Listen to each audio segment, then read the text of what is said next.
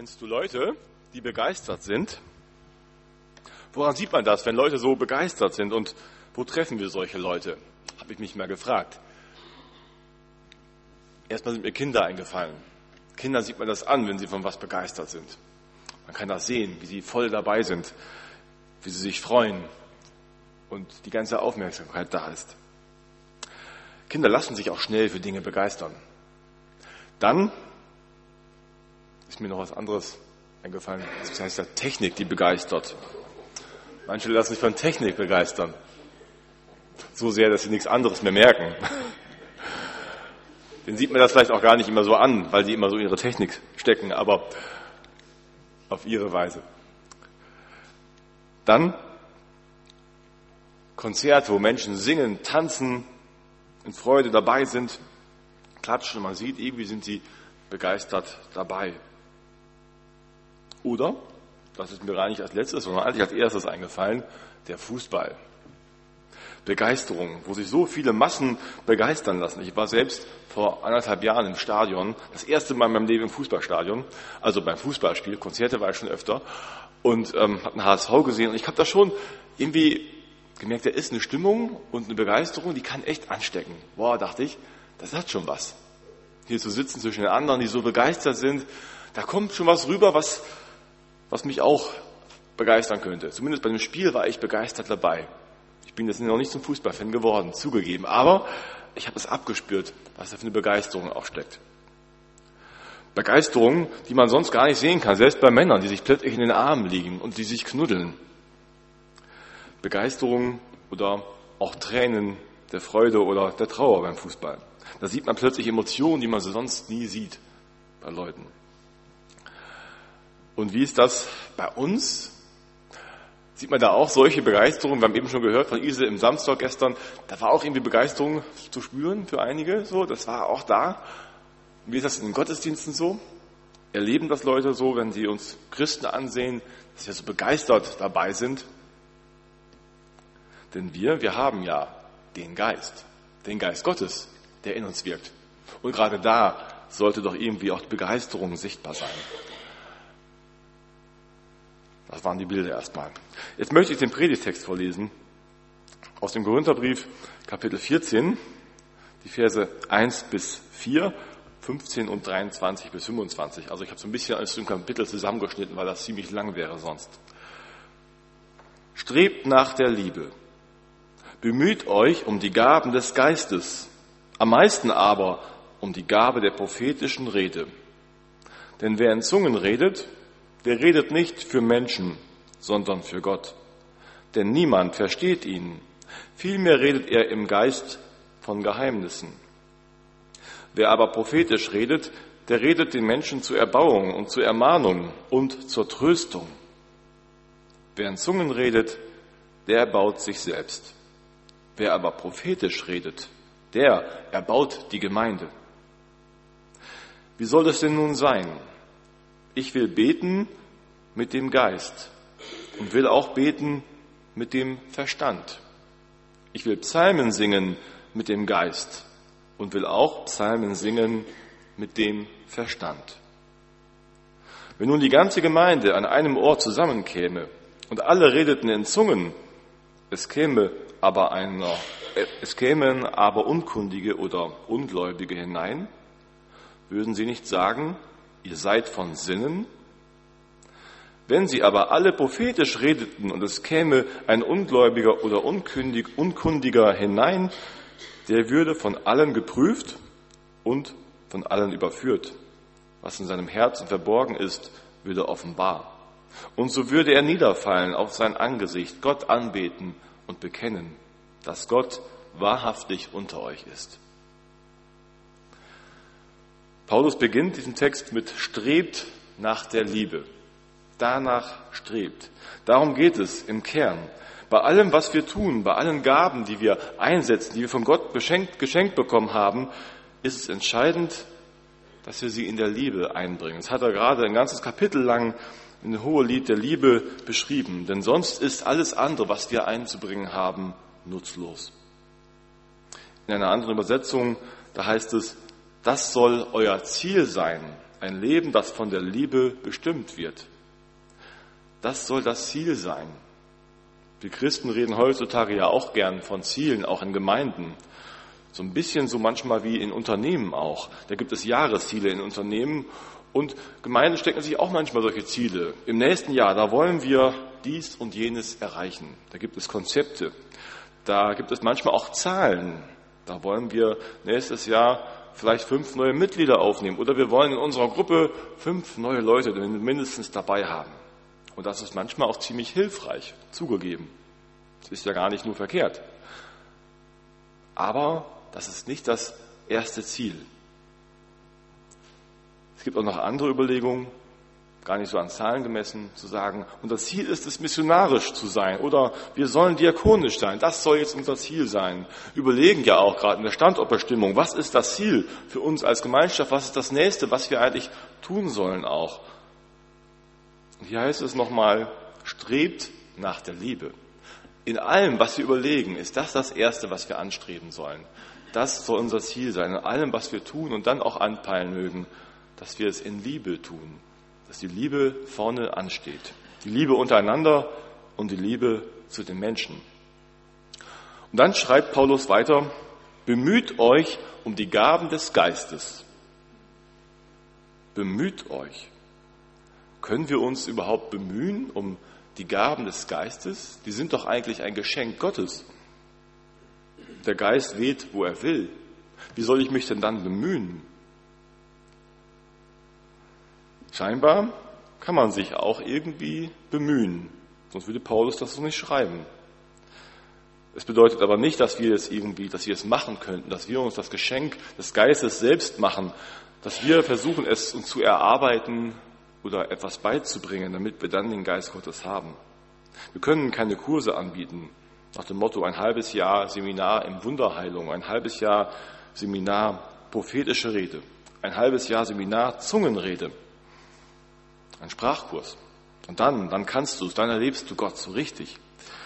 Das können wir nicht machen. Wir können uns nicht selbst beschenken, aber wir können uns öffnen für sein Wirken. Das will Paulus hier sagen. Versucht euch immer wieder zu öffnen für das, was Gott will in euch und wie er euch beschenken will mit seinen Gaben, was er durch euch wirken will. Sind wir offen dafür?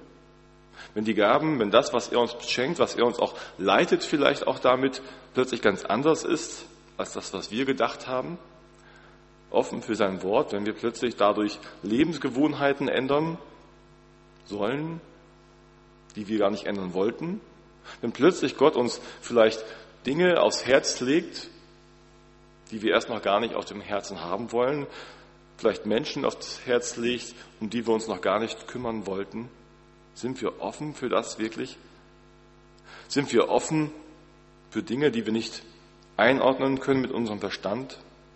Wenn Gott uns vielleicht etwas zeigen will,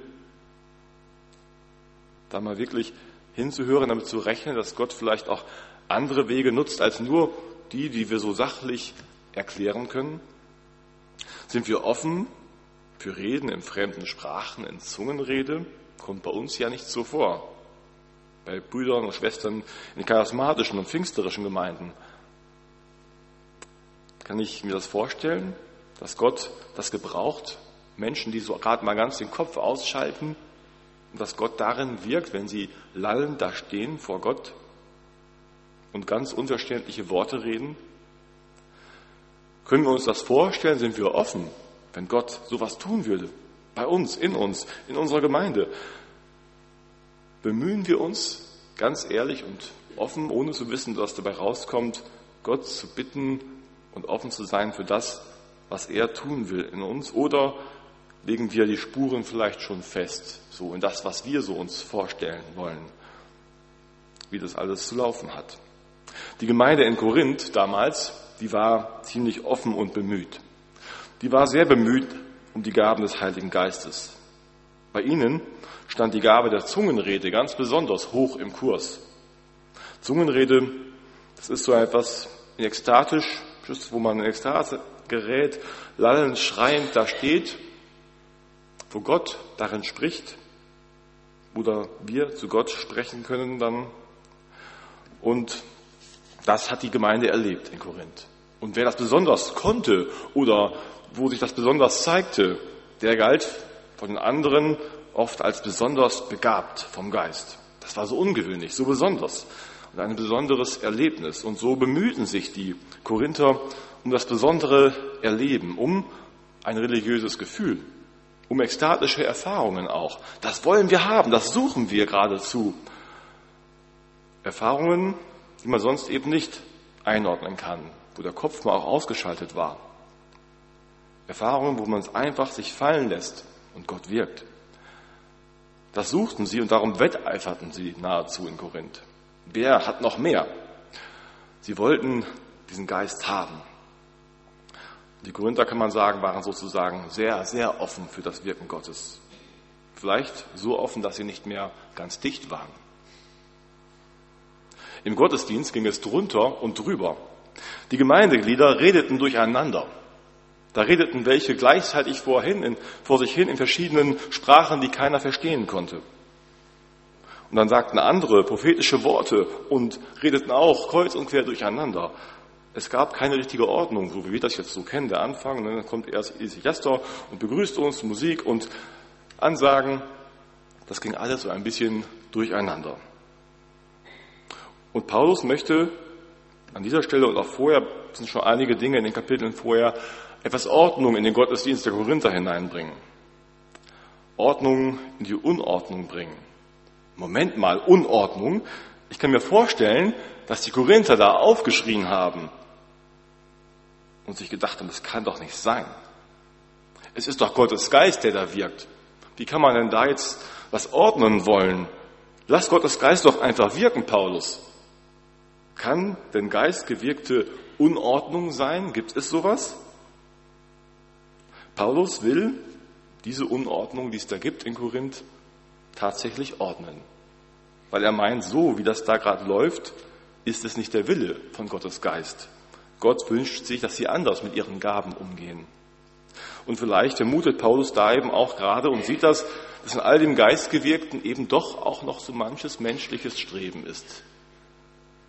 Das Streben nach Anerkennung, das Streben nach ganz weit zu sein im Glauben, das Streben in der Suche nach Ekstase und besonderen Erfahrungen, besonderen Gefühlen.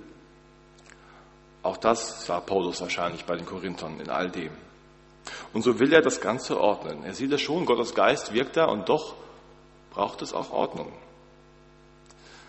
Bei uns ist es vielleicht heute in unserer Frömmigkeit so umgekehrt. Wir sind mehr so im Kopf. Und manchmal haben wir auch Angst, vielleicht uns auf solche Dinge einzulassen, weil wir das nicht so kontrollieren können, weil wir das nicht so einordnen können. Wir bleiben schnell in dem Verstand. Bei der Bibel, die kann man lesen und auslegen, sich darüber unterhalten und nachdenken darüber. Wenn wir singen, dann haben wir klare Worte, mit denen wir singen. Wir wissen, worum es da geht. Aber der Mensch besteht nicht nur aus Kopf. Auch vor Gott bestehen wir aus viel mehr als nur aus dem Kopf. Paulus sagt hier eben auch nicht, die Zungenrede, die lasst jetzt bitte ganz sein. Das sollt ihr nicht mehr. Das sagt er ihnen nicht. Er sagt ihnen nur, das mit der prophetischen Rede ist wichtiger. Denn das, was man versteht, das erbaut die anderen. Das kann Ungläubige zum Glauben führen. Wir sind oft vielleicht auch ein bisschen zu verkopft. Da nehme ich mich selbst mit hinein. Dann singen wir und manchmal sind das auch solche Worte, wo wir dann auch vor Gott klatschen und jauchzen vielleicht, aber wir tun es gar nicht. Wir singen das halt in Worten so weg und zeigen auch so wenig Gefühle und Emotionen. Ich nehme mich da selbst voll mit rein.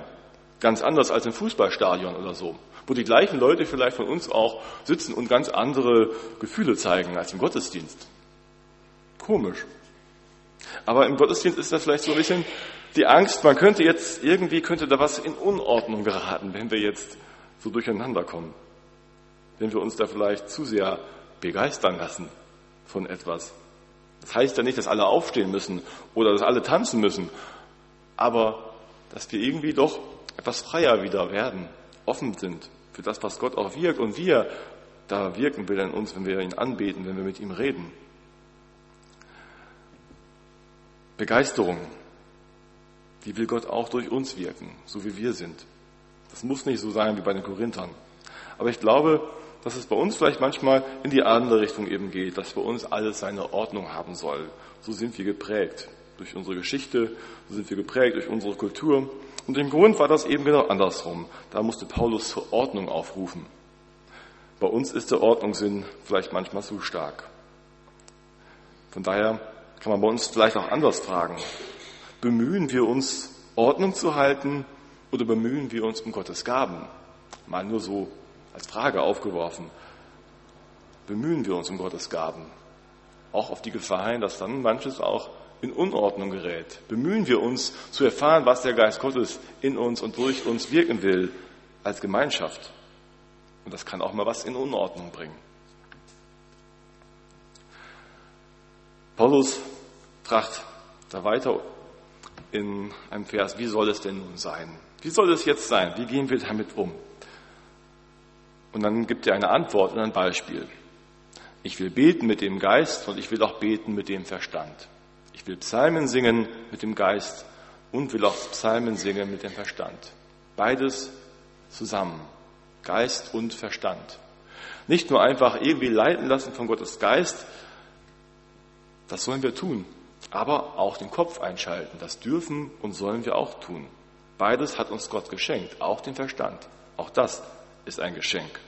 Und das nutzt uns miteinander, füreinander und auch für die Menschen, die wir erreichen wollen, am Ende eben mehr, wenn wir auch den Kopf einschalten, wenn wir in verständlichen Worten reden. So sollen wir eben genau hinschauen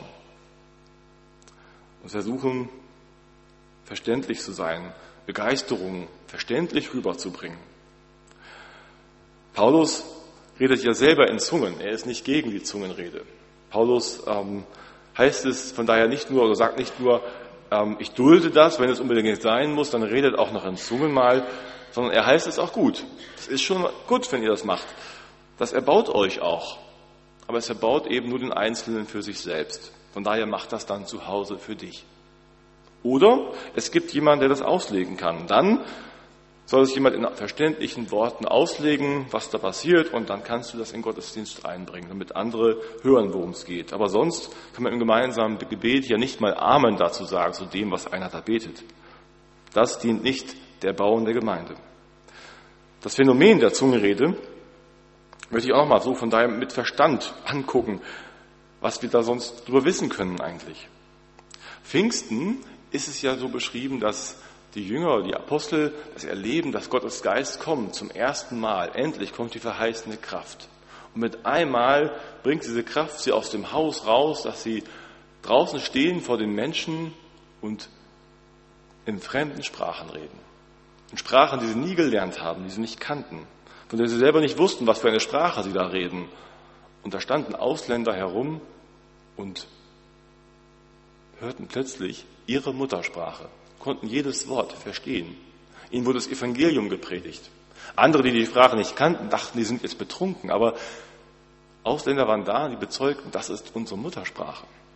Diese Form der Zungenrede, die ist nur so einmal beschrieben, Pfingsten, sonst nirgends, auch im Neuen Testament nicht mehr.